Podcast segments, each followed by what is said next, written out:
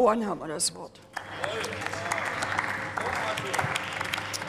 Verehrte Frau Präsidentin, liebe Kolleginnen und Kollegen, verehrter Herr Bundesminister!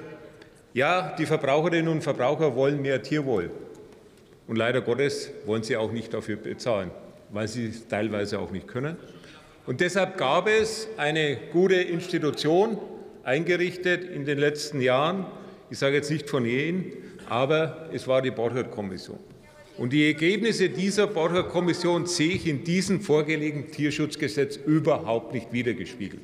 Und deshalb ist es hier ein Murksgesetz, und da muss dringend nachjustiert werden. Es ist schon angesprochen worden, die Situation der, der, der Ferkelerzeugung.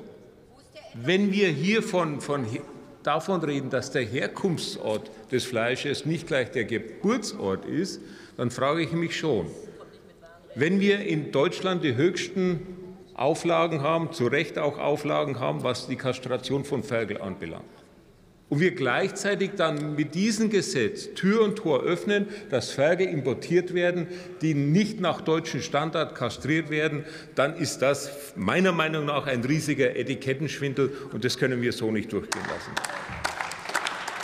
Deshalb, deshalb ist dieses Gesetz kein Meilenstein für mehr Tierschutz in Deutschland. Dieses Gesetz ist ein Meilenstein zum Ausstieg aus der Tierhaltung in Deutschland.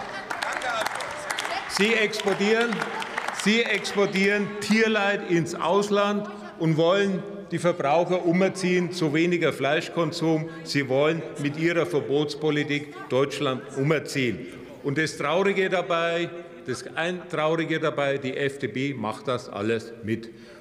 Und meine sehr verehrten Damen und Herren, jetzt wurde dann angekündigt, ja, es kommen noch mehrere Stufen in dieser äh, Gesetzesvorbereitung. Gut, bei der aktuellen Diskussion, die in der Ampel äh, herrscht und bei der Harmonie in dieser Koalition, kann ich mir vorstellen, dass das noch einige Wochen oder Monate, wenn nicht Jahre dauert, bis die sich einig sind, wie sie diese Verfahren weiterführen.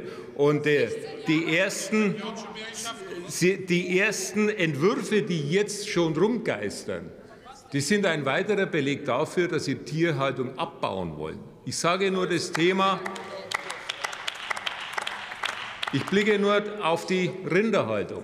Wenn Sie jetzt mit einer Übergangszeit von fünf Jahren die Anbindehaltung verbieten wollen, dann werden Sie fast die Hälfte der bayerischen Milchviehhalter zum Aufgeben zwingen. Sie sind, Sie sind mit Ihrem Gesetz legen Sie einen Meilenstein zum Ausstieg aus der Tierhaltung in Deutschland. Und Frau Kühners, Sie können sich noch so aufregen. Es ist so, es ist so. Und daran werden wir Sie auch ständig erinnern. Vielen Dank.